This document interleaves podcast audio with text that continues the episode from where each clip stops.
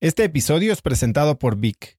Si me conoces, sabes que soy un consumidor voraz de audiolibros y que he probado todo tipo de aplicaciones para seguir nutriendo mi mente mientras manejo o mientras corro o hago ejercicio, pero sin duda, por mucho, Vic es mi favorita. Con Vic puedes convertirte en una máquina de aprendizaje porque con solo 15 minutos al día puedes leer más de 12 libros al año. En Vic tienen más de 250 mil títulos y puedes escuchar resúmenes de bestsellers en menos de 15 minutos o libros completos, incluido mi libro Haz lo que importa, así como mis Vic originales como Cómo combatir el síndrome del impostor. Vic, por ser escucha de cracks, te regala 7 días de prueba y después contenido ilimitado por solo 167 pesos al mes en un pago anual de 1.999 pesos al suscribirte a Vic. Simplemente ve a cracks.la diagonal Vic. Vic se escribe B alta E E K.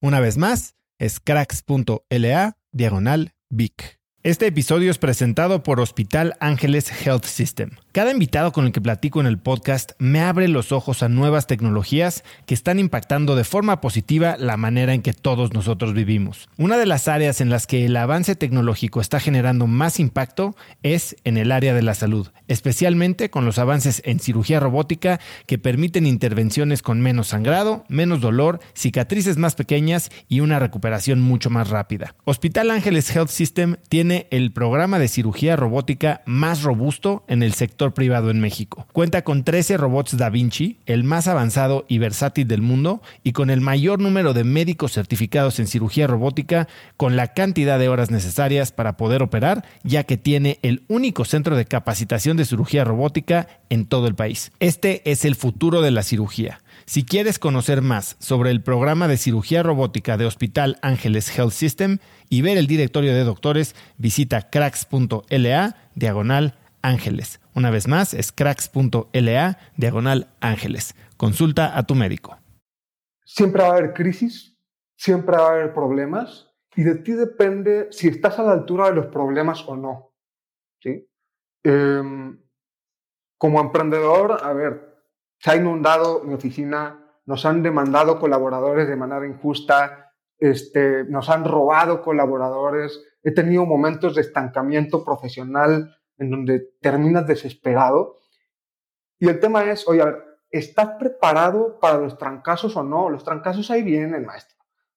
Hay cosas que no controlas. El clima no lo controlas. Un desprendimiento de hielo no lo controlas. Las grietas no las controlas. Oye, ¿estás preparado o no estás preparado? Y creo que esa es la gran analogía de todos los empresarios y emprendedores. Por eso, muy importante, siempre lo digo a mis alumnos y en mis conferencias, una vida de aprendizaje constante. ¿Para qué? Para los trancazos, porque ahí vienen.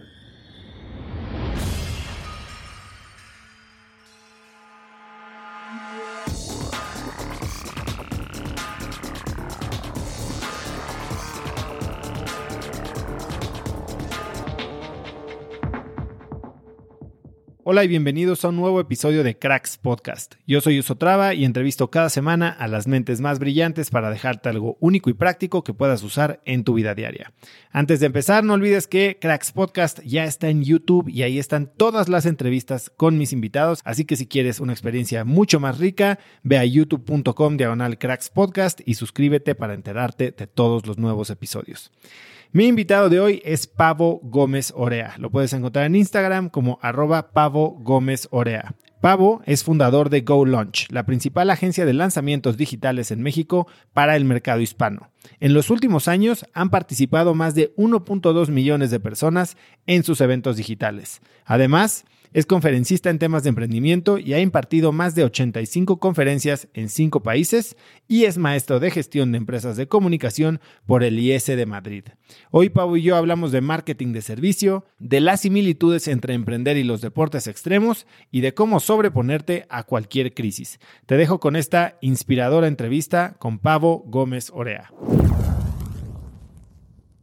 Mi querido Pavo, bienvenido a Cracks Podcast. Estimado Oso, qué gusto estar el día de hoy aquí contigo. Ya la teníamos pendiente y vamos a hablar de muchas cosas, eh, marketing para empresas, que la verdad es algo que siempre ha sido el dolor de cabeza. Hay una frase eh, que creo que decía, Se me olvidó quién la decía, pero era early to bed, early to rise, work like hell and advertise. O sea, duérmete temprano, despiértate temprano, trabaja mucho y publicítate. Pero antes de meternos a marketing y a todo ese tipo de cosas que vamos a hablar, me encantaría arrancar por un lado tuyo que a mí me parece fascinante.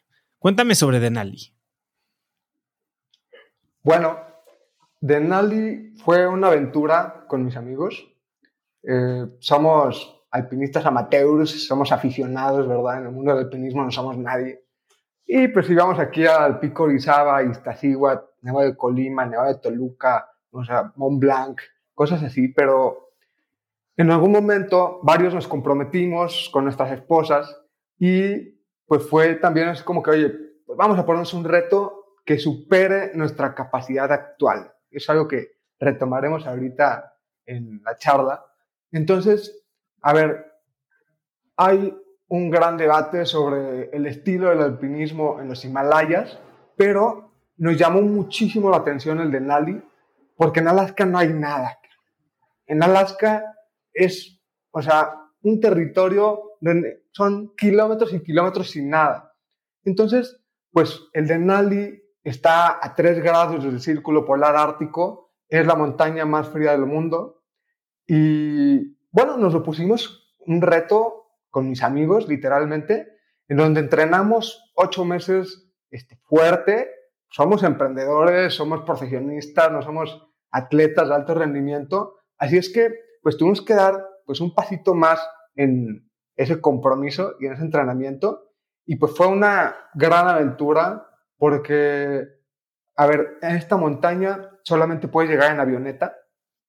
Y es una montaña que se sube por etapas. Vas porteando subes, este, dejas equipo, dejas comida, bajas y vuelves a subir para aclimatarte. Y bueno, pues fueron 17 días de expedición y con muchos aprendizajes y, vamos, fue, un, algo muy disfrutable, fue una gran aventura con, con mis cuatro. ¿Cuál es la altitud que tiene Denali? Son 6.200 metros.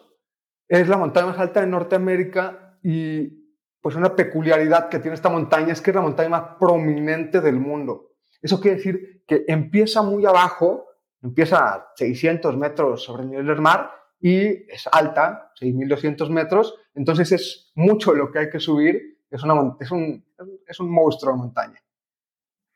Ahora, ¿Cómo fue la experiencia? Porque dices que fue una aventura y me has contado un poquito los detalles de cómo se vive eh, a diferencia de las expediciones que vemos incluso en los Himalayas, ¿no? Donde, como me decía Viri Álvarez, está la versión máquina de Nespresso y helicóptero y la versión pues más, más de a pie. Aquí me parece que Denali es algo mucho más cercano a lo de a pie y al extremo. Sí, a ver, es una montaña, cuando nos preparamos y empezamos a leer y a conocer más la montaña fue, aprende a pasar incomodidad. Porque, a ver, si tú llegas al campamento base y no llevas el equipo adecuado o la preparación adecuada, no tienes nada que hacer ahí. Entonces, eh, a ver, es incómodo porque hasta ir al baño puede costar trabajo, pues porque tienes que hacer en un botecito, este, y eso lo tienes que amarrar como si fuera una bolsita de perro y echarlo a cierta grieta. Eso cuando fuimos. El día de hoy ya cambiaron ahí las políticas parte de un parque nacional de Estados Unidos y el día de hoy todo lo que haces te lo tienes que bajar, o sea, lo tienes que estar cargando de regreso. Eh, llevas comida que es deshidratada al vacío y es una expedición y una aventura como muy limpia en el sentido de que tú montas tu campamento, tú subes tus cosas, tú bajas tus cosas y lo demás es nada. Es, es un lugar también donde cuando fuimos nosotros, que es en verano, verano, ¿verdad? Este, no, no, no hace mucho calor, pero nada más hay día, no hay noche, por estar tan cerca del, del, polo, ¿no? Entonces, pues bueno, pasas momentos muy duros también, de desesperación, de cansancio, de frío. Oye, te empieza a dar frío, te pones capas de más y empiezas a sudar y entonces se te congela la espalda. Híjoles, pues momentos duros también y mucho aprendizaje de trabajo en equipo realmente. Hace poco platicaba con Simón Borrero, fundador de Rappi, y él tiene una historia eh, que me parece que le contaba a su abuela, sobre que todos en nuestra vida cargamos con un bultito de mierda. Tú literalmente cargarías con un bultito de mierda. Literalmente, llevábamos 42 kilos de peso cada quien, una parte en trineo que tú vas jalando y otra parte en tu mochila, pero cuando dices, oye, traigo 5 kilos de mierda cargando, híjole, este, porque todo el tiempo estás pensando en cómo puedes optimizar el peso para rendir más, ¿no? Oye, este, las botas que sean más livianas, pues sí, al, final estás cargando lo que vas haciendo, ¿no? Y bueno, fue una gran experiencia también de aprendizaje porque la montaña es una gran maestra de humildad. Hicimos dos intentos fallidos a cumbre y en el segundo intento fallido a cumbre yo la pasé muy mal porque fue una jornada de 19 horas de caminata. Yo regresé ese día al campamento alto desmayándome de cansancio.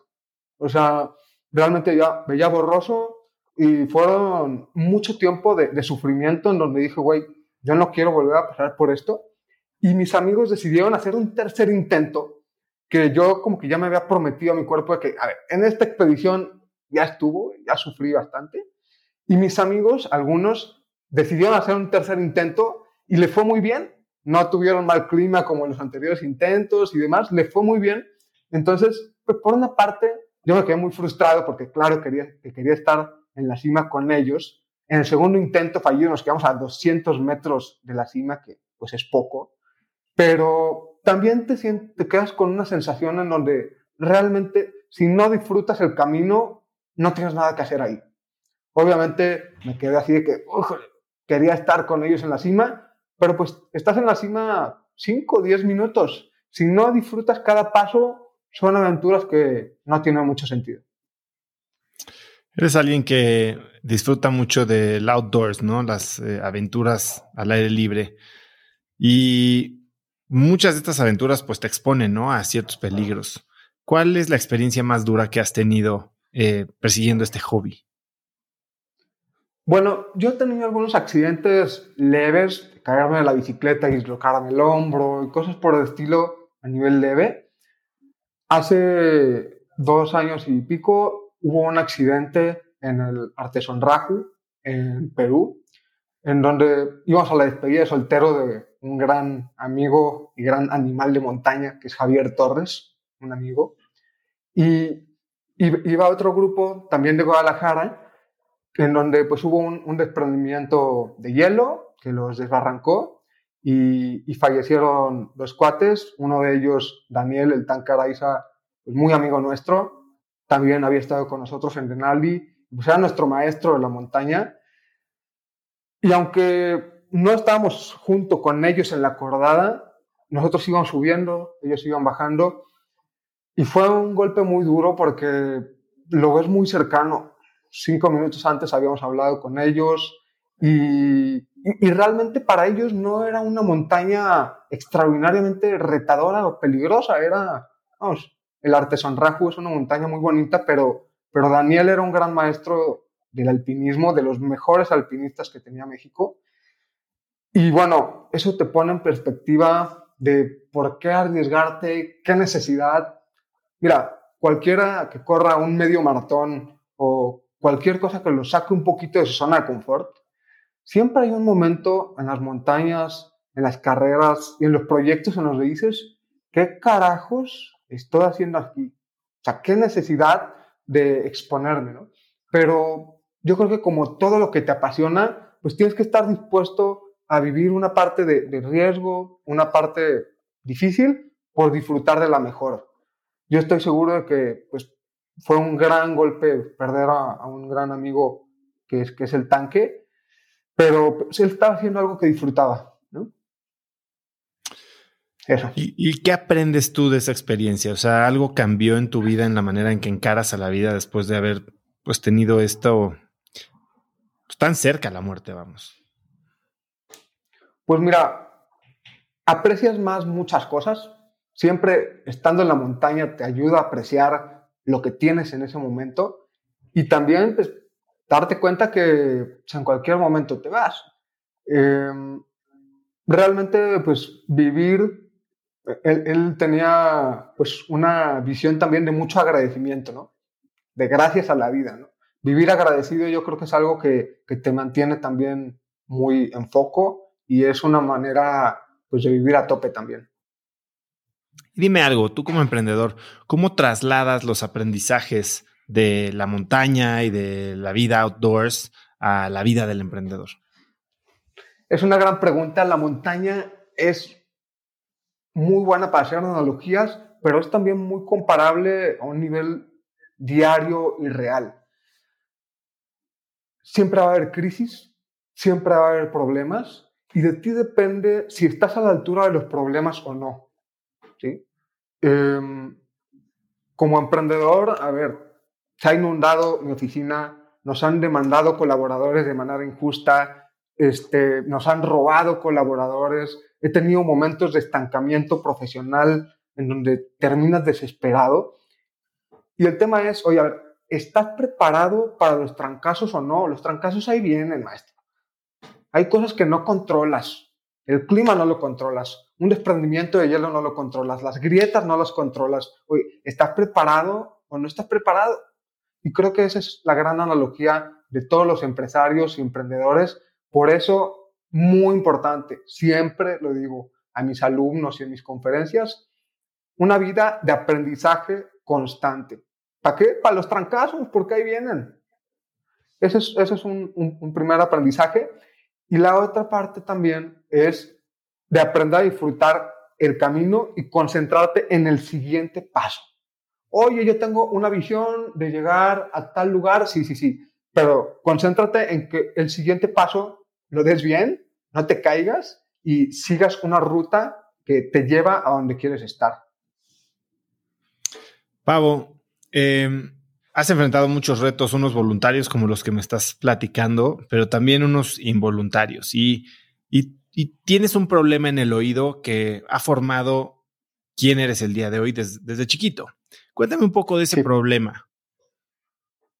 Bueno, ahí la historia es que mi mamá cuando estaba embarazada de mí, cuando tenía tres meses de embarazo más o menos, le picó una viuda negra, que es una capulina, una araña, este, muy venenosa, mientras estaba haciendo, trabajando en el jardín de, de mi casa, ¿no?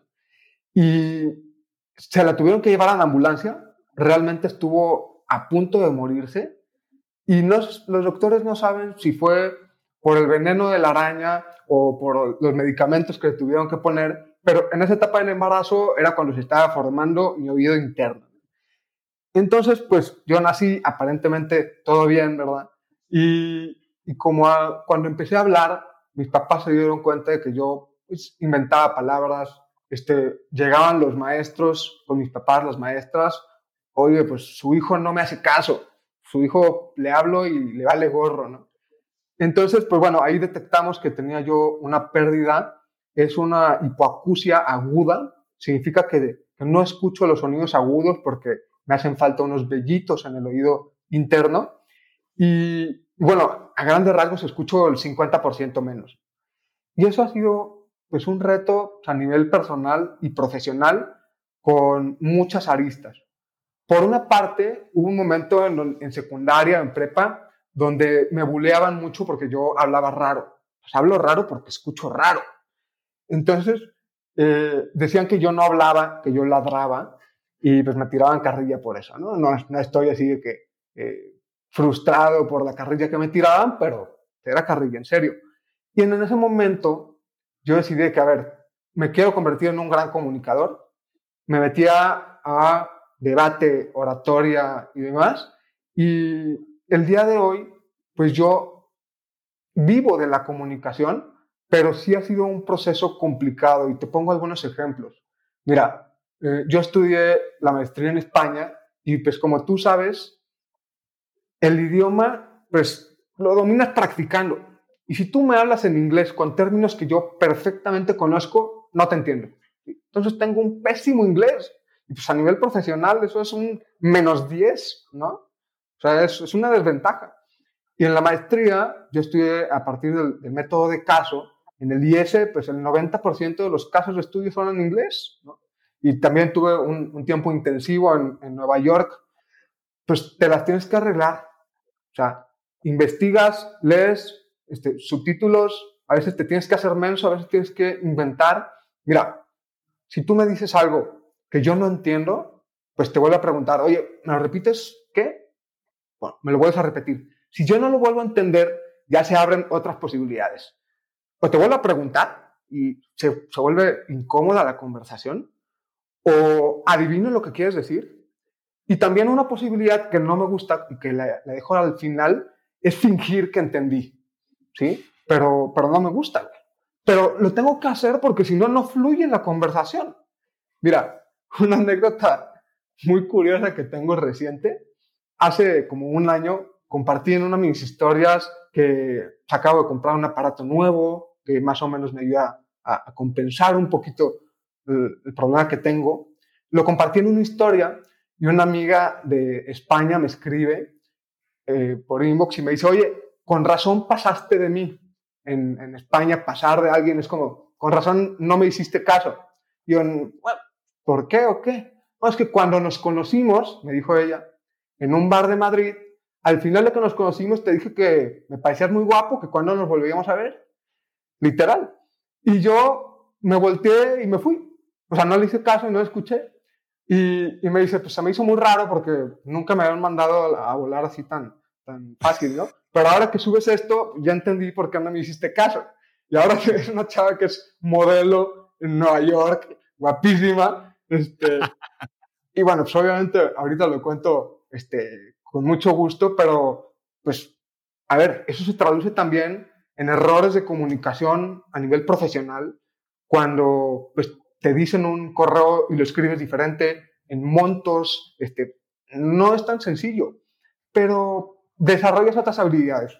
Aprendes a escuchar más lo que no se dice, esa es una habilidad importante como comunicador, y no nada más de leer los labios, que ahora con el cubrebocas pues es más retador, sino de realmente escuchar las cosas que transmiten las personas, pero que no lo dicen con palabras.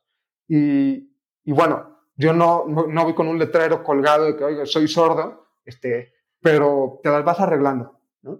Me, has hablado un poco de cuáles son las desventajas, ¿no? De tener este, este déficit de escucha, pero ¿crees que hay una ventaja? Y te lo digo porque tuve aquí a alguien que probablemente conoce a Evaristo Babé. Eh, Evaristo es uno de los mejores emprendedores que yo conozco y, y mucho de lo que hablamos es de eh, del tema que tiene de tartamudez muy abierto eh, y cuenta cómo en ocasiones ha sido incluso no una desventaja, sino una ventaja. Eh, para ti, ¿en algún aspecto ha sido una ventaja tener este, esta deficiencia? Cualquier persona que tenga una discapacidad sabe que el cuerpo es una máquina extraordinaria, por lo tanto, compensa, ¿sí? Yo tengo muy buena vista, y ha habido, por ejemplo, situaciones en el bosque en donde, mira, ahí está tal cosa y la gente no lo alcanza a ver y yo sí. Creo que una parte como de sensibilidad visual, también a nivel de comunicación, ha sido algo que he desarrollado a partir de la deficiencia. Ahora, hablabas de, de que eres speaker, ¿no? Das muchas conferencias. ¿Y cómo juega esta percepción que tú tienes de que hablo raro porque escucho raro cuando cuando tu trabajo es hablar? O sea, ¿cómo juega esta idea de que tal vez te estás exponiendo en algo en lo que no te sientes al 100, ¿no? Claro. Mira, yo creo que la exposición y la vulnerabilidad es una herramienta de crecimiento. Cuando tú, que también eres speaker, estás al frente de una audiencia, tienes que dar lo mejor. Y al ponerte vulnerable, te tienes que preparar para conectar con las personas y estar muy atento a cómo reacciona la gente. Entonces, esa parte de tratar de entender qué le mueve a las personas, yo algo que hago antes de mis conferencias y mis charlas es, a ver, conocer realmente quién va a estar sentado ahí.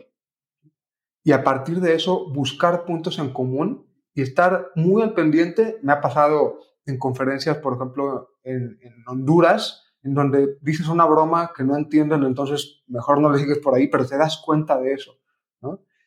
Eso es, eso es algo muy importante. Y también, lo mismo, el nivel de preparación que debes de tener para estar al frente de una audiencia, atraer, mantener la atención y dar un gran mensaje, te compromete mucho. Y eso es una parte que para mí ha sido también pues muy buena, porque estás arriba de un escenario, dices una estupidez y estás a dos clics de que te dejen fuera de lugar, ¿no? Eso se me hace muy interesante y muy apasionante de las conferencias. Y el poder que tienes de influencia a partir de tener la atención de las personas es una gran responsabilidad. ¿Qué es lo que te dices, ya sea antes de una conferencia o en momentos en los que sabes que vas a estar expuesto, que tal vez dudas de tu potencial o de tu capacidad, ya sea para hacer alguna tarea, para enfrentar un reto o incluso para pararte a hablar en público? ¿Cómo, cómo callas esa voz en tu cabeza? Para mí es muy importante en todos los ámbitos la visualización, el poder de imaginarte en el momento de la verdad te, te ayuda a estar listo para los trancazos y saber que las cosas van a salir mal, ¿no? Va a fallar el micrófono, este, va a ser calor, va a haber cosas que no controles, pero las montañas, por ejemplo, se suben dos veces, primero en tu mente y luego en la realidad. Así tienes que construir también los proyectos y así construyo yo mis charlas. Las visualizo y algo que me ha servido mucho, además de que realmente me considero un experto en lo que voy a hablar, si no, no me paro ahí, es masticar las ideas. ¿sí? Por ahí Abraham, Abraham Lincoln, por ejemplo, era un cuate que sus discursos, mientras cabalgaba, se estaba masticando todo el tiempo. Entonces, masticar te ayuda a visualizar y a que en el momento de la verdad puedas conectar con las personas. Siempre hay una parte pues, de emoción antes de una conferencia pero lo más importante es cuando te plantes ahí, hablar con la verdad y que tú sientas que tienes plena confianza sobre lo que estás diciendo.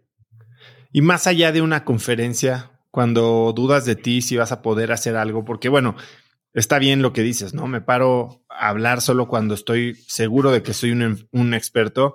Y bueno, ahí tenemos que tomar en cuenta este falso sentimiento de expertise que, muchos tenemos de repente cuando sabemos muy poquito, ¿no? El famoso efecto Donning-Kruger. Pero cuando sabes que no eres un experto en algo y aún así pues, es algo que tienes que hacer porque estás expandiendo tu zona de confort, porque estás tratando de romper algún límite, pero esa voz sigue presente. ¿Cómo la manejas? Claro, yo creo que hay una parte de humildad y de transparencia en donde pues tienes que ser consciente de, tus límites, tienes que saber con qué cuentas y tienes que saber que tú todo el tiempo te has estado preparando para momentos en donde tal vez no has imaginado. ¿sí? Hay una gran anécdota de, Michael Phelps, como todos sabemos es un gran campeón olímpico, y Michael Phelps en las Olimpiadas de Beijing eh, ya había roto muchísimos récords, pero le faltaba una prueba que era una prueba empezaban con crawl y luego terminaban nadando en mariposa, algo por el estilo. Y Michael Phelps siempre era muy rutinario, siempre calentaba, calienta de la misma manera, se pone su traje muy apretado. Y en esa prueba Michael Phelps se avienta al agua y en cuanto cae al agua se da cuenta de que algo está mal. Se le empieza a meter agua a los gobles. Y pues no existe, obviamente, que espérame tantito, no, obviamente sigue nadando y sigue ganando Michael Phelps y en la última vuelta ya tenía los gogles totalmente llenos de agua. Sigue ganando, sigue nadando, ya no ves nada. Cuando tienes los gogles llenos de agua no ves nada. Este, y sigue nadando, sigue nadando, toca un gritadero, no sabe si quedó en primero o en último, voltea a ver el tablero, récord mundial. Y después de esta conferencia, eh, perdón, después de esta competencia, entrevistaron a Michael Phelps oye Michael, pues, supimos que tuviste este problema con los gogles, ¿cómo te sentiste? Y la respuesta de Michael fue tal cual como me lo había imaginado. Resulta que Michael Phelps a lo largo de toda su vida ha tenido muchos entrenamientos, muchos entrenadores físicos, pero desde los 10 años tenía un entrenador a nivel mental y ese entrenador le enseñó a diario, despuesito de despertarse, y antes de dormirse, diario Michael Phelps visualizaba una carrera perfecta en donde ganaba. Y imagínate, diario, desde los 10 años. Y en ese proceso de visualización, pues claro que también se imaginaba todo lo que le podía salir mal.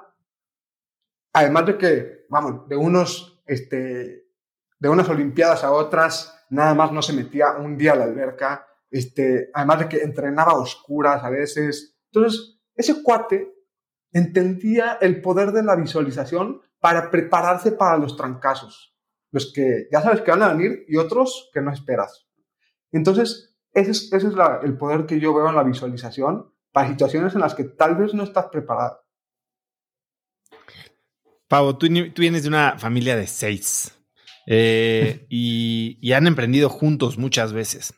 ¿En qué momento te vuelves tú emprendedor? ¿Por qué empezaste a emprender tú? Porque empezaste muy joven. Claro. Mira, efectivamente tengo la bendición de ser socio y de trabajar con mis mejores amigos y con mis hermanos, específicamente con Chuco y con Andrés, que han sido unos grandes aliados y unos grandes socios. Nosotros empezamos cuando mi papá nos dijo, mijito, felicidades, ustedes van a estudiar en la universidad que quieran, pero ustedes se le van a pagar. Y obviamente yo ya había trabajado antes de cerillo en Walmart, habíamos trabajado en la empresa de mi papá haciendo encuestas en la calle y ya teníamos una formación profesional, pero al decidir entrar a la universidad este, privada, a la UP, pues pusimos una empresa que era una empresa de producción multimedia de capacitación. Hacíamos este, videos de capacitación con cierta metodología, los entregamos en DVD en su momento, y así es como empezamos a pagar la universidad. Y ahí es en donde nos dimos cuenta de la gran oportunidad que había de poder, de transformación y de educación a través de Internet. Entonces empezamos con un proyecto que fue fallido por completo. Bueno, fue una universidad para emprendedores, en donde invertimos millones de pesos, todos nuestros ahorros, años de trabajo, que era un gran producto, pero que no estaba preparado ni el mercado ni nosotros a nivel comercial. Y eso es un grave error de todos los emprendedores, ¿no?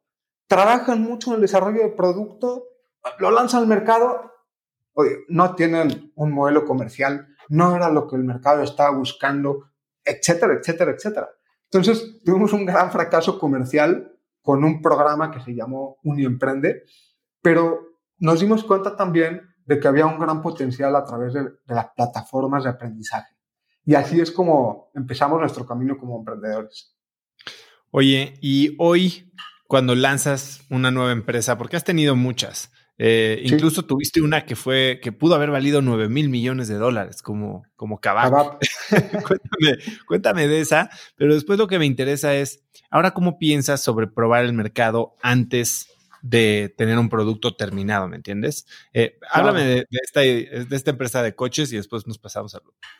Bueno, realmente hemos tenido unos ocho emprendimientos en forma, o sea, te estoy diciendo empresas constituidas, personal trabajando, o sea, intentos en serio como emprendedores. Eh, por ahí tuvimos uno que era pues, una plataforma de comercialización, de compraventa de coches de segunda mano. Íbamos a una subastadora de coches, comprábamos varios coches y hacíamos buen marketing digital para venderlos y los vendíamos en friega, había, o sea, la mayoría de los coches los vendíamos el mismo día. Eh, pero teníamos un problema de enfoque, porque teníamos varios negocios de manera simultánea y no nos enfocamos en ese. En algún momento cayó un poquito la venta de coches usados, entonces nos salimos de ese negocio. ¿Y cómo veo el día de hoy yo la, cómo debe ser la prueba de los productos? Mira, el día de hoy vendemos productos que todavía no están terminados. El día de hoy hay una gran cantidad de herramientas digitales que aprovechan la información de las grandes empresas para predecir si el producto va a pegar o no. antes el nivel de información al que tenías tu acceso era súper limitado. El día de hoy, si tú aprovechas la data de Google, de Facebook, de Amazon, este, simplemente tienes que replicar un modelo que esté funcionando y encontrar una, un área de mercado que puedas explotar. El día de hoy, yo creo que algunos dicen que Dios creó Internet para que fracasáramos más rápido. Hay que echar a perder rápido y barato.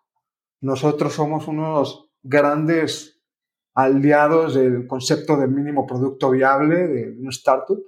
Este, y lo aplicamos a todo. Y entonces, yo creo que echar a perder rápido y barato para recibir retroalimentación real del mercado es la puerta de entrada que todos los emprendedores deben de aprovechar. Dame, dame un ejemplo de eso, porque creo que para nosotros que trabajamos en medios digitales y con productos intangibles hasta cierto punto, como puede ser desde el contenido hasta aplicaciones móviles y demás, es bien fácil decir esto, ¿no? Eh, itera, saca un producto que no esté terminado, eh, eh, fracasa rápido y reconstruye y barato. Cuando estás en un, en un negocio de bienes físicos en los que tal vez la inversión, hasta de un restaurante, vamos a suponer, o una planta fabricadora de veladoras, lo que tú quieras, ¿cómo puedes aplicar estos mismos conceptos antes de aventarte a construir un edificio? Claro. A ver, hay dos partes. Primero, hay que tener claridad de que el negocio en general de los emprendedores se llama vender. Si no tienes un método comercial que estés siguiendo y si no tienes claridad de las métricas que estás buscando, es muy difícil que lo consigas. Y por otro lado, a ver, inspiración sin acción es mero entretenimiento yo veo muchos emprendedores que se quedan en el papel y que no están saliendo allá a la calle a probar las cosas. Oye, este, necesito comprar una máquina enorme para fabricar este portavasos. No, tráete unos portavasos que tú compres sin invertir ahí todos tus ahorros y ponte ahí a venderlos, maestro. vas a aprender, vas a tener realmente una sensibilidad real de lo que valora la gente del proceso de toma de decisiones, de lo que le duele, de qué le, puedes ayudar a resolver, de qué valor estás entregando. Vamos, el emprendedor de papel se, va a quedar siempre en papel. Cuéntame alguna anécdota de cuando hayas aplicado esto y tal vez una idea que tuvieras eh, muy clara, de mucha convicción ¿Qué es más? Nada más hiciste estas pruebas por darle gusto a alguien tal vez y te llevaste una sorpresa de cómo reaccionó el mercado. Claro. En algún momento desarrollamos un producto que se llama Go Rabbit, que era un licuado, es un suplemento alimenticio que era vegano y muchas cosas así. Y nosotros no estábamos en el mercado. Así es que literalmente en nuestra casa nos reunimos con un socio que teníamos, que era Diego Polino, y desarrollamos el producto, lo lanzamos, vimos que a la gente no le empezó a gustar, pero te estoy diciendo en cuestión de semanas. Hicimos una cuestión de branding, vimos que los números estaban realmente muy apretados y que si no teníamos ya un esquema comercial de distribución importante, nos íbamos a sacar fuera del mercado, íbamos a estar chambeando para sacar los costos. Y fue una cuestión de pivoteo rápido, nos salimos rápido. No ha sido así en todos nuestros emprendimientos. Hemos tenido emprendimientos muy costosos. Mi hermano Jesús Chuco, que tú conoces, durante muchos años estuvimos enfocados en proyectos de generación de energías renovables, en parques solares y principalmente en centrales de energía hidroeléctrica. Ahí no puede ser un, un producto mínimo viable. Y ahí tenemos proyectos en donde les hemos invertido millones de pesos y años de esfuerzo y el día de hoy, con el contexto del sistema eléctrico, del mercado eléctrico mayorista y, la situación para los pequeños generadores privados de energía renovable en México, pues es muy complicado. Entonces, tenemos proyectos en stand-by, pero que les hemos invertido muchísima lana, muchísimo tiempo, muchísimo corazón y están en stand-by. Entonces, no siempre ha sido así de que, ah, pues pivoteas, pivoteas, pivoteas siempre hay una parte de riesgo. De todas las experiencias que has tenido invirtiendo, ¿cuál crees que es el momento más difícil que has vivido? Hace unos años teníamos uno de nuestros negocios más importantes, era una agencia de comunicación digital. Y era un negocio extraordinariamente castigado porque había bajas barreras de entrada, bajas barreras de salida, muy poca diferenciación y mucha competencia. O sea, el mercado perfecto para que sea un negocio basura. Y bueno, hubo mucho tiempo de frustración, en donde tratábamos de escalar el negocio y seguía siendo un negocio muy pequeño, muy pichicateado. Teníamos que estar percibiendo a los clientes y no era algo sostenible. Y eso fue un proceso de dos o tres años en donde salíamos de la oficina frustrados, a veces casi llorando de, oye, nos estamos partiendo la cara a salir tablas. Había meses en donde pues, tienes que sacar de tus ahorros para pagarle a tus colaboradores. Y la gota que derramó el vaso fue el coronavirus, en donde en menos de un mes el 80% de nuestros clientes nos cancelaron. Y eran clientes pues grandes, hoteles, restaurantes, cadenas de clínicas de belleza. Oye, pues el día de mañana no vamos a abrir, tenemos un contrato, pero pues, no te puedo pagar. Entonces, a, a partir de ahí fue donde retomamos todo esto de los infoproductos y los lanzamientos y yo creo que llevamos mucho tiempo preparándonos para aprovechar esta oportunidad, pero fueron, fueron etapas de mucha frustración. Háblame un poco cómo, cómo manejaron la frustración en ese momento, porque creo que yo lo viví a través de, las empresas que asesoré durante el COVID, gente que, veía eh, negocios que les había llevado años construir, frenarse por completo y que sentía que no podía dejarlo ir o que no tenía para dónde moverse, eh, reinventarse. ¿Cómo manejaban esa frustración ustedes y cómo fue que empezaste a detectar diferentes oportunidades? Claro. A ver, una parte de la frustración se alivia teniendo muy clara tu rutina. Yo soy muy fan de diseñar muy bien cómo empiezas el día. Y, y otra parte de la frustración es saber que, a ver, un error que cometimos nosotros es no tener a los mentores, a los mentores correctos. Esa persona que ya pasó por ese camino que tú quieres seguir y que ya está en ese lugar, vamos, este, vale la pena cada peso que inviertes de esa persona que te ayuda y que te acompaña en este camino.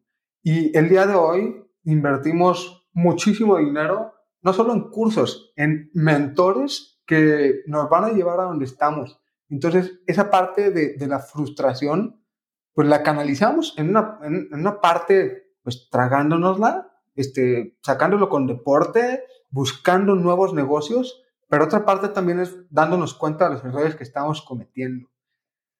¿Qué pasa? Estamos insistiendo en un modelo de negocio que estaba castigado. Entonces, hay que tener el motor, el modelo de negocio adecuado, pero también estar en la ola correcta. Yo veía cómo, pues, amigos emprendedores con mucho menor esfuerzo y dedicación pero estando en el negocio correcto, despegaban muy bien. Entonces, hay veces que como emprendedores caemos en la trampa de que tenemos que inventar el hilo de oro. No, hay alguien que ya pasó por los problemas que tú estás pasando. Entonces, aprender de otros y tener a los, mentores correctos ha sido un gran aprendizaje para esa etapa de frustración. Oye, y dime algo. Eh, ustedes, en vez de cerrar el negocio, decidieron pivotearlo, porque al final del día lo que haces hoy eh, tiene unas bases muy fuertes, no solo en lo que sabían hacer, sino hasta en el mismo equipo. ¿Cómo te das cuenta? O sea, ¿cómo, ¿cuál es el proceso que sigues para, para buscar nuevas oportunidades utilizando, como yo le digo, tu, tu caja de herramientas que ya tienes? Claro, eso fue algo providencial, no fue algo que buscamos por completo. Ciertamente, durante muchos años les habíamos desarrollado universidades en línea para empresas, entonces estamos sensibilizados de toda la parte técnica. Y ahora que operamos como agencia boutique de lanzamientos digitales, muy enfocados en los cursos online, em, literal, cuando pasó el coronavirus, vimos una oportunidad de aliarnos con un maquillista y desarrollamos un producto rápido, lo lanzamos al siguiente mes, literalmente, en, en junio, mayo, junio del 2020, y tuvimos muy buenos resultados. Entonces dijimos, oye, a ver, aquí hay un modelo escalable, vamos a darle por ahí y migramos una buena parte del equipo que también hay que decir que no es sencillo porque es una curva de aprendizaje y siempre el crecimiento es un proceso incómodo. pero hemos pasado un proceso de crecimiento acelerado, de aprendizaje, de prueba. Somos muy rápidos para probar y para, para ejecutar. Entonces, eso creo que nos ha mantenido también en, un muy buen lugar dentro del ámbito de los infoproductos. Justo, justo eso creo que es una de las cosas que te destacan a ti del tiempo que llevamos de conocernos. O sea, yo creo que te has clavado muy bien en la comunicación, en encontrar modelos de, generación o, modelos comerciales que son escalables, que son rentables. Y, y me interesa muchísimo saber cómo piensas tú, después de el aprendizaje principal de Uniemprende, ¿no? Que dices, no teníamos un modelo de comercialización adecuado ¿Cómo piensas tú sobre la comercialización? Hay miles de empresas hoy que les está costando un poquito de trabajo adaptarse a un mundo digital, ¿no? COVID definitivamente eh, aceleró el proceso, pero muchos siguen hablando de la digitalización sin verdaderamente saber por dónde atacarlo, ¿no? Tú, tú hablas que de, que un proceso de captación de prospectos de cinco estrellas es la clave para cualquier eh, modelo de negocios. ¿A qué te refieres con eso? Mira, ¿qué pasa si el día de hoy llego yo a un bar y me siento con una chava y le digo, ¿qué onda? Soy Pavo, ¿te quieres casar conmigo?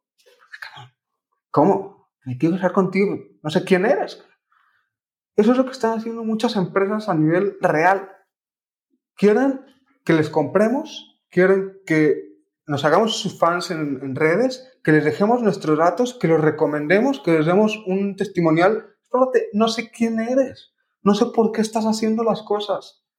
Entonces, tenemos que entender que todo proceso de venta es un proceso de enamoramiento y de crear conexiones. Entonces, ¿qué pasa? La configuración del mercado siempre está dividido de una manera en la que el 4% de las personas están listas para comprar. ¿Qué pasa? Las empresas hacen comunicación enfocada en ese 4%. Personas que tal vez ya saben que tienen un problema, ya están buscando soluciones, ya compararon y están listos con la lana para comprar. Pero eso es este tamaño. ¿Sí? Entonces, ¿qué pasa? Que las empresas tienen que entender que el marketing educativo sensibilizar a las personas de que tienen un problema, de que lo pueden resolver, de que hay una oportunidad de transformación, es el camino para tener una gran participación del mercado. Y a nivel un poco más técnico, tenemos que entender que las personas, muchos emprendedores, pues ven el marketing como un gasto necesario, como un mal necesario, ahí está, ¿no? Incluso muchos era como que, bueno, pues el departamento de comunicación pues es el practicante que hace memes y postea en redes sociales ya está. Sin entender que el negocio es la venta. El negocio es cómo atraes a las personas y cómo los canalizas. Entonces, hay dos elementos muy importantes que tienen que entender todos los emprendedores. El costo de adquisición por usuario y el lifetime value. ¿Cuánto te cuesta que tú metas 5 pesos, 10 pesos, 300 dólares en Facebook, en Google, en campañas para que llegue un cliente. ¿Cuánto te cuesta eso? Y ese cliente, ¿cuánta lana te va a dar en su vida? Esas son dos métricas que te puedo apostar que muy pocos emprendedores y empresarios lo tienen medido y es la clave para que puedan construir modelos de negocio escalables atrayendo a las personas a través del marketing digital. Entonces, a ver, la venta es el negocio. ¿A qué me refiero? Muchos emprendedores dicen, sí, es que tengo problemas de producción. Mira, si tuvieras la lana adecuada, los problemas de solución se resuelven. Si tienes las ventas adecuadas, los problemas de talento se resuelven. La clave es que tú tengas un modelo escalable, automatizado, en donde tú sabes que si mañana le metes 30, 50 mil dólares más, te van a caer tantos clientes más. Claro que hay que estar preparados para darles un gran servicio y tú debes de tener un gran producto. Pero esa parte de entendimiento del marketing para servir es muy importante. Mira, algunos pueden entender que el marketing es una herramienta de manipulación para que las personas compren algo que no necesitan con dinero que no tienen para impresionar a gente que ni siquiera conocen. Es una frase medio trillada, ¿no? Y es la realidad. Muchas personas manipulan a otros a través del marketing. A nosotros nos gusta ver el marketing como una manera en la que tú puedes servir a las personas. Si el día de mañana hay una persona en Argentina que no ha comprado mi producto y yo lo pude haber servido a cambiar su vida, a lograr una gran transformación, a resolver un problema con mi producto y no le he llegado, es una responsabilidad mía. Esa es la manera en la que entendemos el marketing del servicio y tiene que ver también con nuestra filosofía de que los productos son para servir a la audiencia. Esa es la manera en la que veo yo el marketing.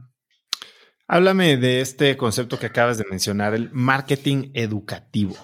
¿Cómo piensas de eso? Eh, se ha oído mucho, y ya hace muchos años, marketing de contenido. Tú lo estás llevando como un punto más allá. Claro. A ver, volviendo a la analogía de la chica con la que yo llego al bar, eh, si yo voy el día de hoy a 30 bares y hablo con 50 mujeres, alguna loca me va a decir que si se casa conmigo, ¿verdad? A ver, decir que sí, era lo que estaba esperando desde que te vi entrar, este, venga, nos casamos. Alguna loca va a decir que sí, pero em, eso no quiere decir que mi proceso esté bien, ¿sí? Entonces, muchos emprendedores dijeron, oye, pues si no me compraron con 5 dólares, pues le voy a meter 20 dólares, 300 dólares a Google, a Facebook, acá, hasta que me compren. O voy a hacer una avalancha de contenidos hasta que me compren. El marketing educativo parte de que la gran mayoría del mercado no está sensibilizado de que tiene un problema, de que hay una posibilidad de transformación. Entonces, si tú acompañas a esas personas en entender que pueden tener una solución, tú vas a ser también la solución a la que le van a comprar. Y eso, el marketing educativo, pues puede ser a través de videos, puede ser a través de audios, puede ser a través de lo que sea, pero es con una actitud de servicio en donde yo te doy valor, te regalo valor, te entrego valor, pero no es como para que me compres, es porque te estoy sirviendo y como consecuencia tendré una conexión contigo, tendré una relación contigo y al final, si me compra, pues mira, está bien, si no, también está bien. El peor dolor que yo tuve como emprendedor durante muchos años fue tener que perseguir a los clientes. Y, a mí, veo como decenas de emprendedores que, no, es que mi modelo es venta por relación este, mi modelo es este, el boca en boca, sí, sí, sí. ¿Cómo propicias ese boca en boca? ¿Verdad? ¿Cómo ese boca en boca no es medible, no es escalable, no es controlable, no, no controlas esa demanda? Entonces, a eso me refiero yo con que debes de tener un proyecto en donde pagas por la atención de las personas, ¿sí? Eso puede ser pagar con contenido orgánico o con pautas, ¿verdad? Pero esas personas pasan por un proceso en donde tú les entregas valor y se sensibilizan de una oportunidad. Y eso realmente es aplicable a la gran mayoría de los negocios. Esto te quería preguntar porque me, suena mucho a lo que, lo que hacen ustedes, lo que hacemos nosotros en Cracks Education eh, para la venta de tal vez eh, productos eh, digitales, cursos en línea, universidades tal vez, pero esto lo puede hacer una empresa, o sea, cuando, cuando el interlocutor no es una persona física, sino una marca. Totalmente. Te estoy hablando de la industria de los, de los seguros, como el otro día tuviste una, una entrevista sobre eso, este, los doctores, todos los que sean prestadores de servicios de entrada deben de tener un modelo de este tipo, en donde atraigan la atención en lugar de perseguir a las personas. Hace poquito escuchaba, vi un video, no sé si fue ayer o hoy, de Morgan Freeman y le preguntaban eh, que, él decía, la peor estrategia es que te es perseguir a las mujeres. Tienes que hacer que te persigan. Y le preguntan, ¿y eso te funciona? Y dice, sí, me funciona muy bien. Entonces, digo, casualmente estamos hablando un poco mucho de, dating el día de hoy, pero eh, sí. Bueno, a ver, eso es algo muy importante, porque cuando tú persigues a los clientes, te pone en un lugar a nivel de negociación y a nivel comercial en donde no quieres estar. ¿sí? E, e, el día de hoy a nosotros nos llueven personas que quieren trabajar con nosotros y eso nos permite darnos el lujo de seleccionar con quién queremos trabajar. ¿no? Entonces, este, así es. Cuando estamos hablando de marketing educativo o de generar valor para establecer estas conexiones entre una marca y un cliente, hoy, ¿cuáles son las herramientas necesarias para hacer que esto suceda? Bien, primero tienes que entender el mundo digital. ¿A qué me refiero? A que tú vas a pagar por la atención de las personas. ¿sí? Y los sobrevivientes a eso van a ser los que sepamos canalizar esa atención y transformarla en dinero. Es la realidad. Entonces, ahí también pues hay una gran tendencia de la creación de contenido, pero no es el único camino estar haciendo y haciendo y haciendo contenido. ¿sí? Lo, importante es tener claro el proceso de enamoramiento. O sea, la realidad es que las herramientas seguirán cambiando. Las plataformas, las redes, van a venir unas, van a salir otras. La psicología humana y el entendimiento de la toma de decisiones es algo que nunca va a cambiar. Por eso es muy importante, muy importante, aprender de comunicación básica de entendimiento de cómo las personas deciden si confiar en algo o no. Eso es, eso, entiendes eso y cambiarán las herramientas y las tácticas, pero la base nunca cambia. ¿Cómo lo aprendes? ¿Cuáles son, cuáles serían tus recursos básicos para aprender de comunicación? Primero la lectura, segundo los cursos. Bueno, a ver, yo leo libros de espiritualidad, leo libros profesionales y leo también algo de novelas. A mí me gusta mucho releer libros clásicos, por ejemplo, de Del Carnegie. Este, eso me los leo una vez al año, aunque ya los haya masticado mucho, y leer, y leer también sobre cómo las grandes empresas, Google, Amazon, este, Elon Musk, etcétera, toman decisiones a nivel de comunicación, de entendimiento de las personas. Eso, eso es algo que, que utilizo somos unos grandes consumidores, me refiero a toda la empresa, somos unos, grandes consumidores de cursos. Todos deben de estar tomando un curso constantemente. Y eso lo traslado a mi rutina diaria.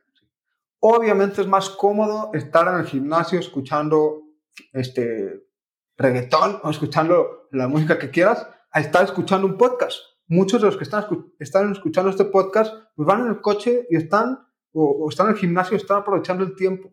Pero si tu día lo configuras también con herramientas de aprendizaje, a través de audiolibros, a través de podcasts, a través de cursos, pues realmente vas a estar con mucha mayor ventaja de los demás.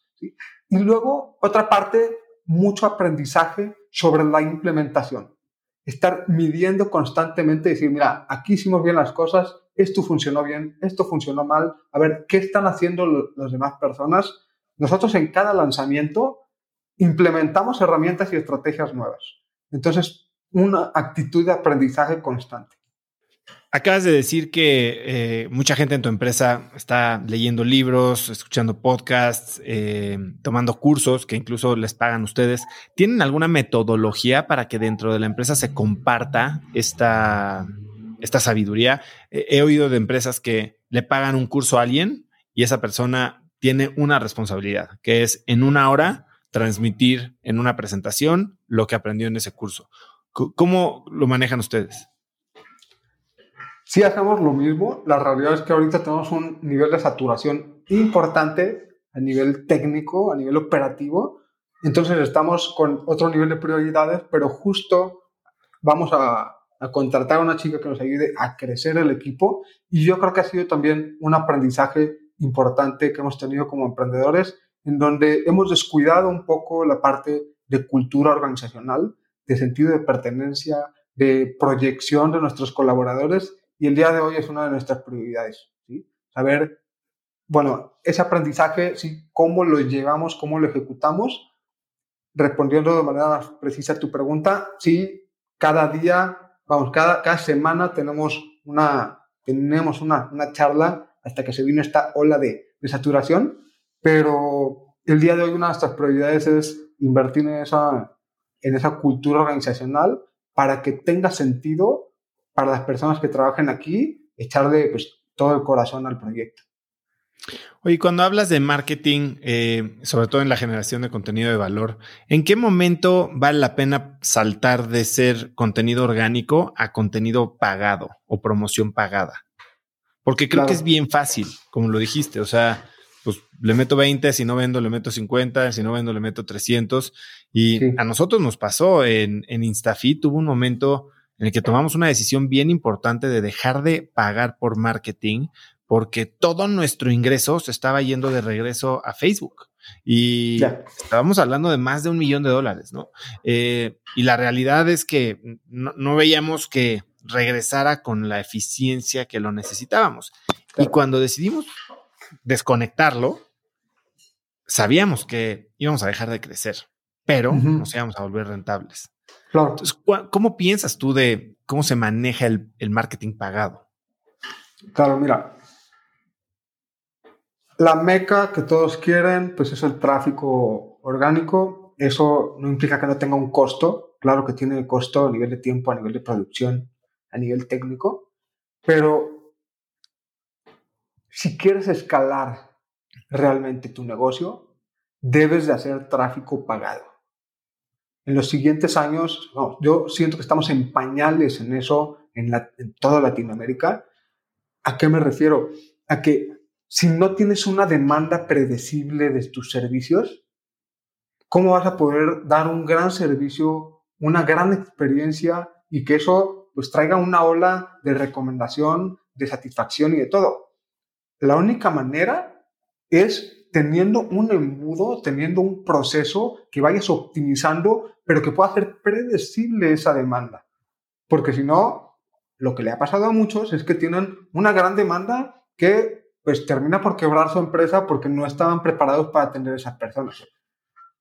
Y yo, yo conozco personas que han estado en esa situación.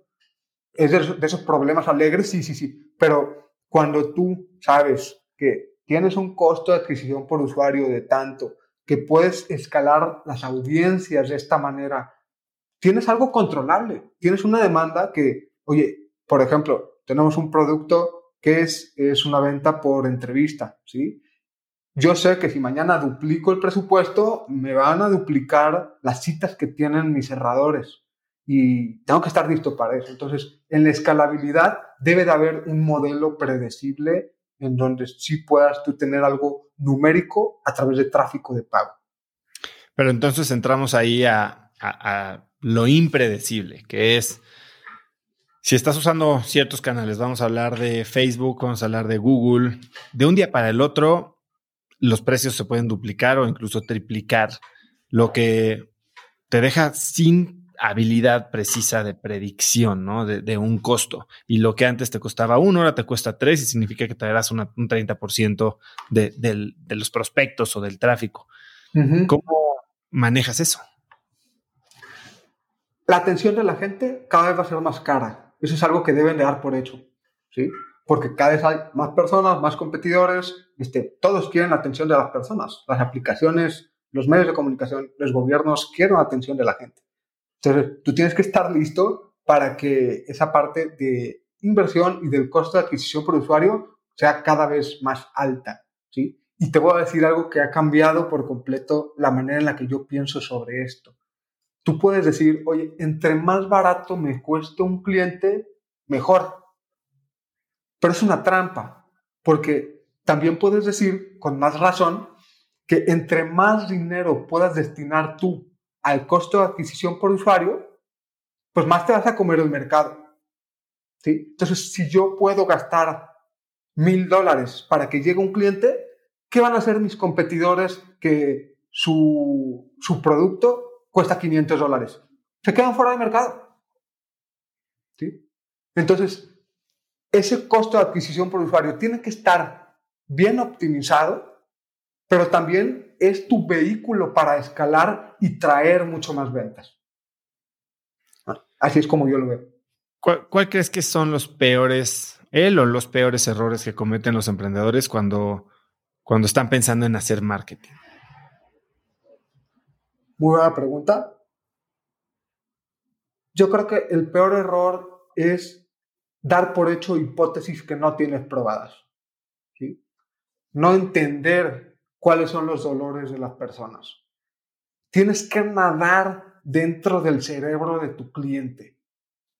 Saber qué le quita el sueño.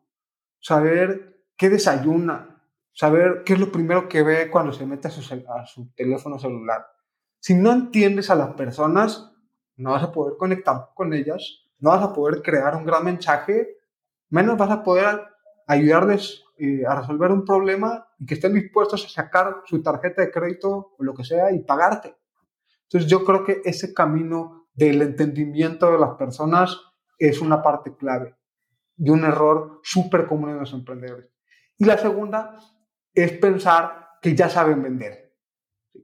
Es creer que, no, pues es que yo ya estudié tal en la universidad, la que sea. El campo de batalla es resultados. Sí. Y ahí es en donde se ve el escalamiento y también los fracasos de las personas. Muchas veces, oye, el 90% de las empresas se mueren en los primeros cinco años, ¿no? Algo por el estilo. Y el 5% son los que sobreviven después de 10 años. Oye, sobreviven. Eso no quiere decir que se esté yendo bien. Eso quiere decir que ahí van, ¿no? Entonces, si no dominan esa parte comercial de entendimiento de las personas y a nivel de métricas de marketing, este, si les va bien, van a ser de los sobrevivientes, pero van a seguir batallando, ¿no? Y lo que queremos, pues, son emprendedores fuera de serie que realmente viven su sueño y están disfrutando de tener su empresa. Hoy el mundo de marketing se basa en, en generar contenido que tal vez cae de un lado o de otro de la raya de, en un tema sensible. Y, antes parece que era suficiente con mantenerte al margen ¿no? del conflicto.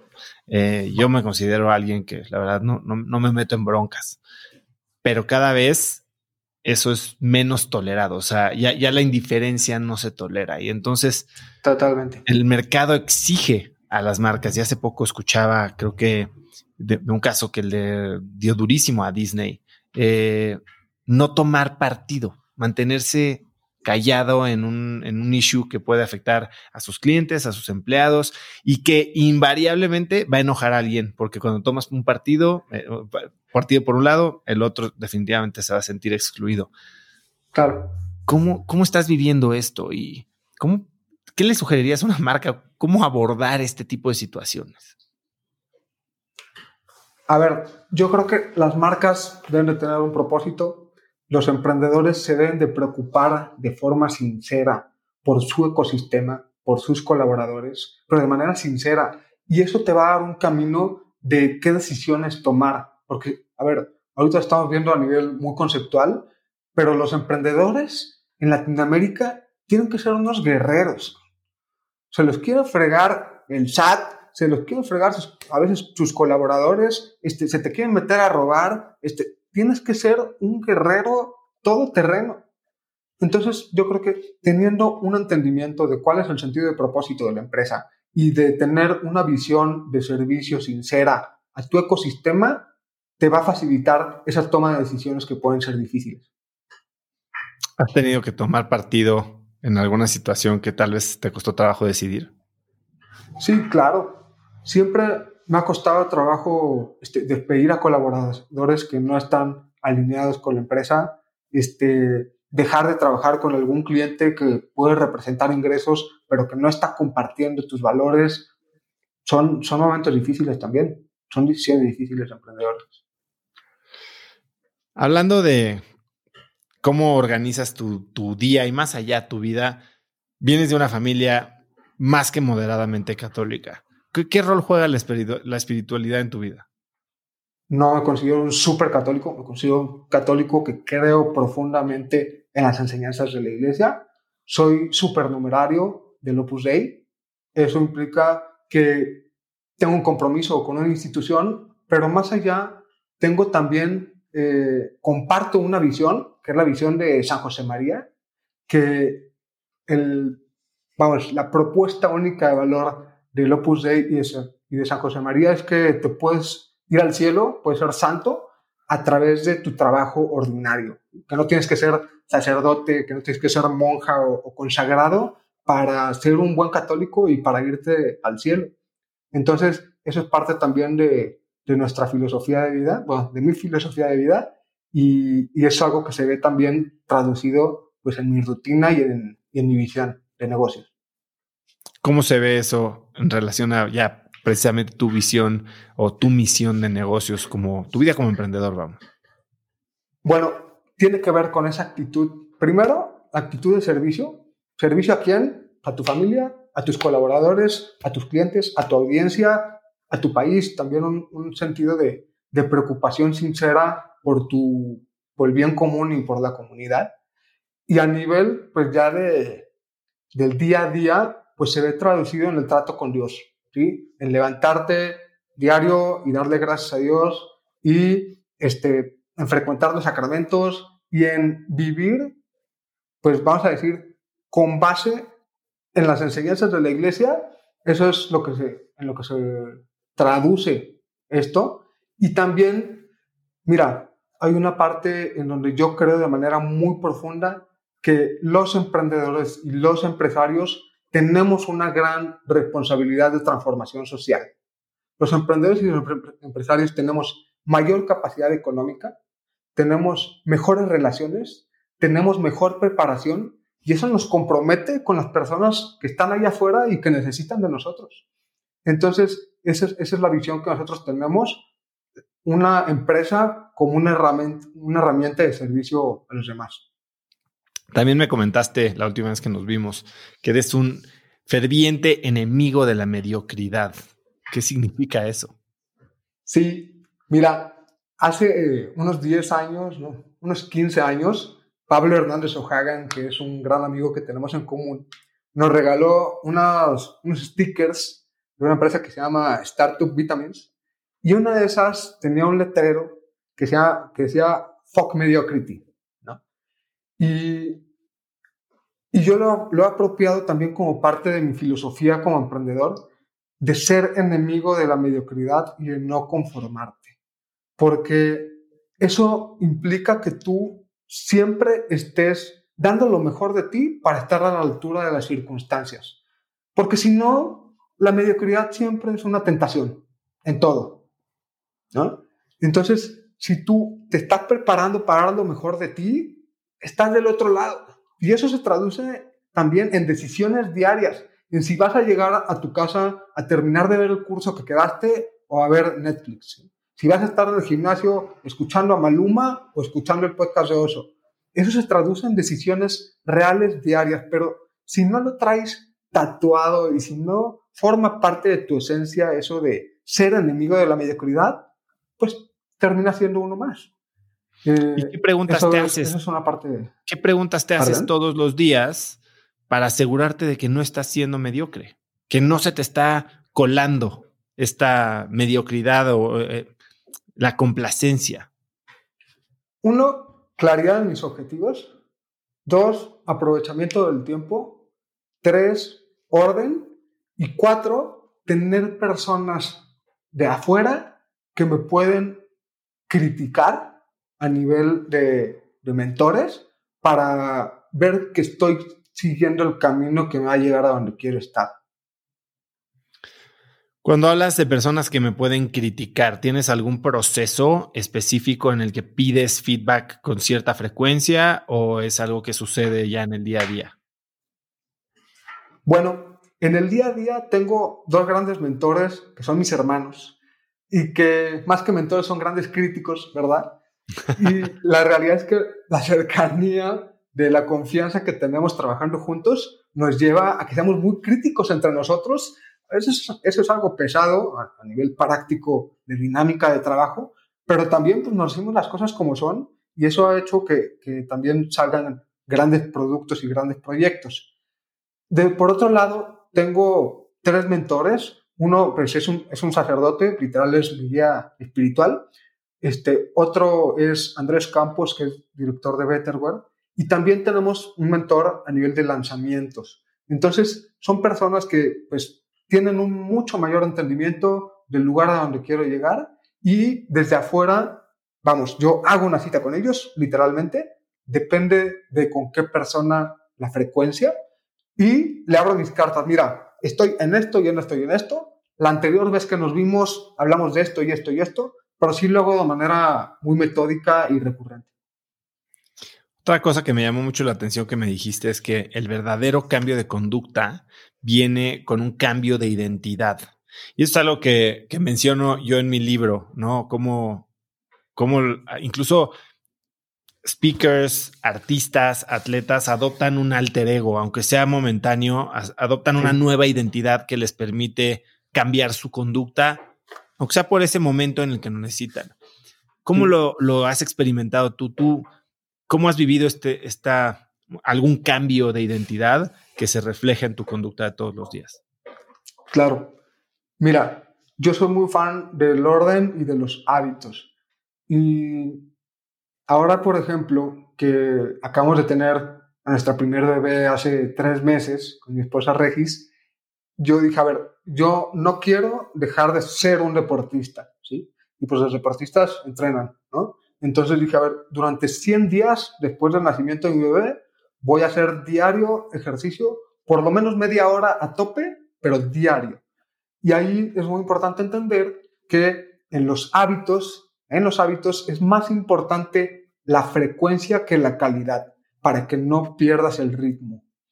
¿sí? Y, y, por eso, pues hay días que pues, dormimos muy mal con, con Sara, con nuestro bebé, pero pues de todas maneras me planto en el gimnasio y estoy, y estoy dándole ahí media hora para no perder eso y, y, que eso no deje de ser parte de mi identidad. El día de hoy yo me considero un lanzador, ¿sí? un experto en lanzamientos digitales. Y eso ha sido pues, un proceso también de cambios, pero la recurrencia es lo que hace al maestro. Y ahí hay una, analogía importante también sobre las langostas. Como tú sabes, las langostas son moluscos aguaditos, bastante sabrosos, pero que viven en un caparazón rígido y que hay una etapa en la que se empiezan a sentir estresadas, incómodas, y es porque ya no caben en ese caparazón. Y tienen que emigrar de caparazón, que es un proceso bastante este, incómodo para ellos, pero es la manera de crecer. Nosotros hemos pasado por, por ese proceso de pues, ser unos emprendedores digitales expertos en marketing hacernos lanzadores de infoproductos para el mercado hispano. Y esos pues son, son transformaciones que imprimen carácter, por decirlo de alguna manera. Ahora, como en tu identidad de, lanzador o de experto en marketing y lanzamientos digitales, una herramienta que no se puede negar es el celular. Y digo, yo lo digo desde mi experiencia personal, a veces es muy difícil ya de distinguir si estás trabajando o si simplemente estás haciéndote güey o si estás adicto, ¿no? A, estos hits de dopamina que el celular te provee. ¿Cómo lo has manejado tú? ¿Cómo impides que, que se vuelva un obstáculo en vez de una herramienta? Es un gran tema. He leído sobre eso y lo que pasa es que el nivel de componentes de adicción que tiene el celular es muchísimo más grande que cualquier otra cosa como el tabaco o el alcohol, ¿no? Sobre todo por la información que tiene de ti. ¿Yo qué hago?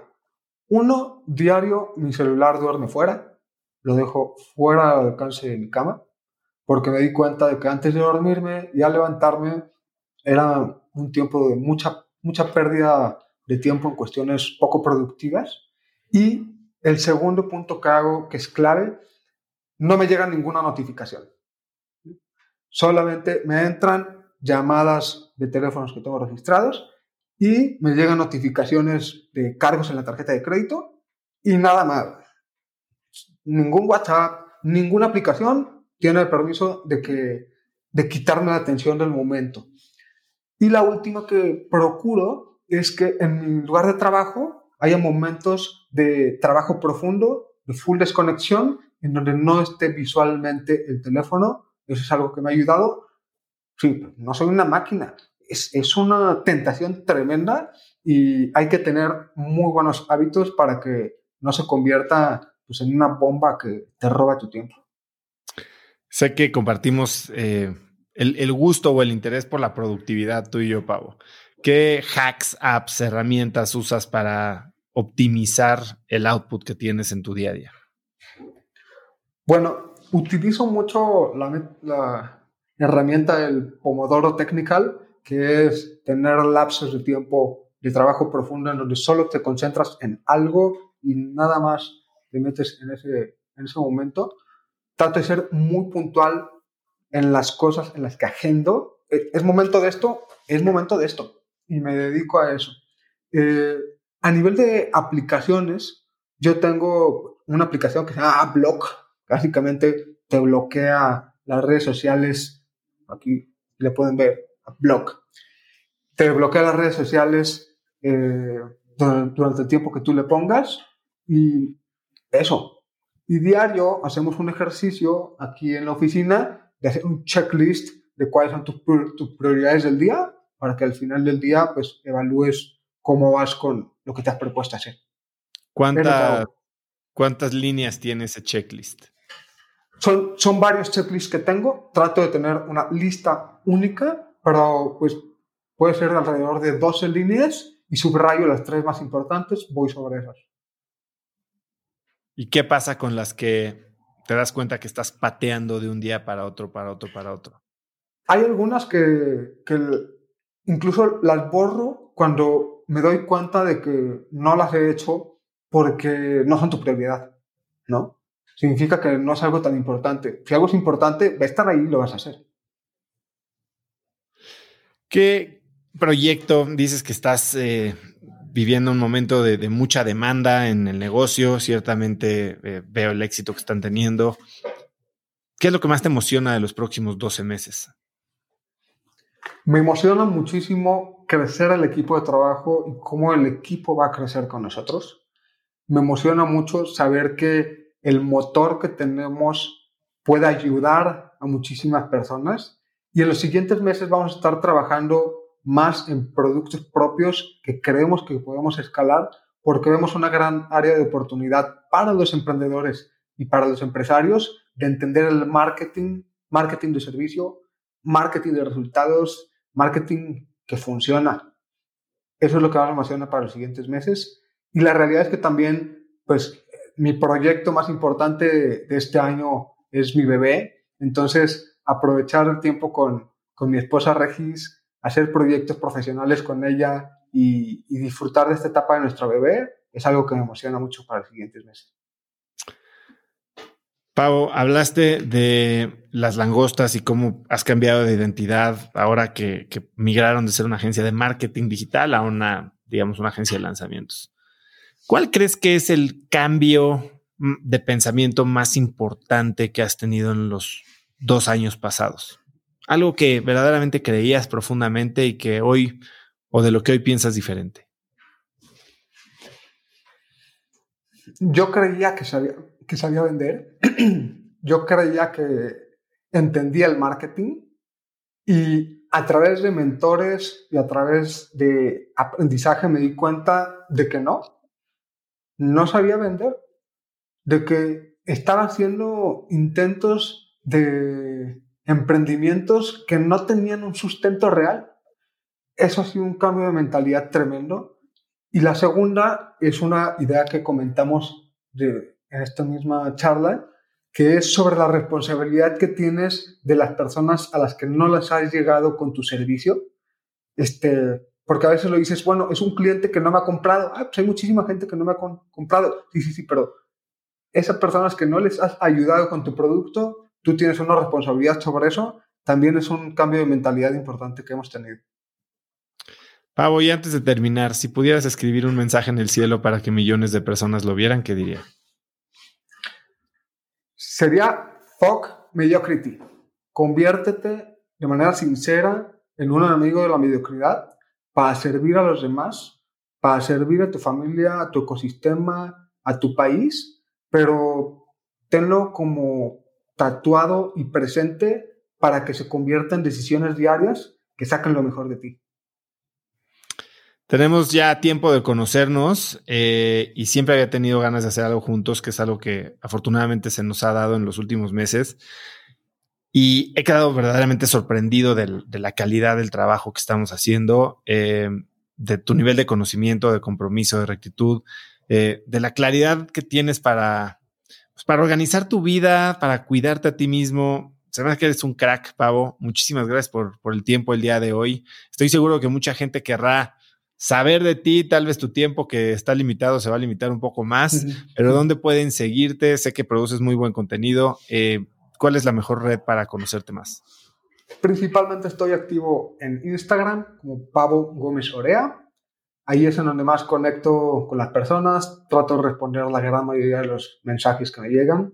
Ahí en Instagram, Pavo Gómez Orea, con mucho gusto.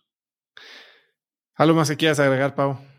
Nada, muy agradecido contigo, Oso, también muy emocionado por los proyectos que tenemos juntos y gracias también porque durante mucho tiempo he sido un consumidor recurrente de cracks y he aprendido muchísimo ahí. Pues Pavo, muchísimas gracias. Gracias a ti, bye bye. Pavo tiene unos insights increíbles de cómo crecer tu empresa en cualquier entorno. Si te gustó el episodio, compártelo con alguien usando el link cracks.la diagonal 176. También sigue Cracks Podcast en Spotify o suscríbete en iTunes o YouTube y califícanos con 5 estrellas para que más gente nos encuentre. Mencióname en Instagram o Twitter con la lección que más te deja el episodio de hoy como arroba osotrava y no olvides mencionar a Pavo en Instagram como arroba Pavo Gómez.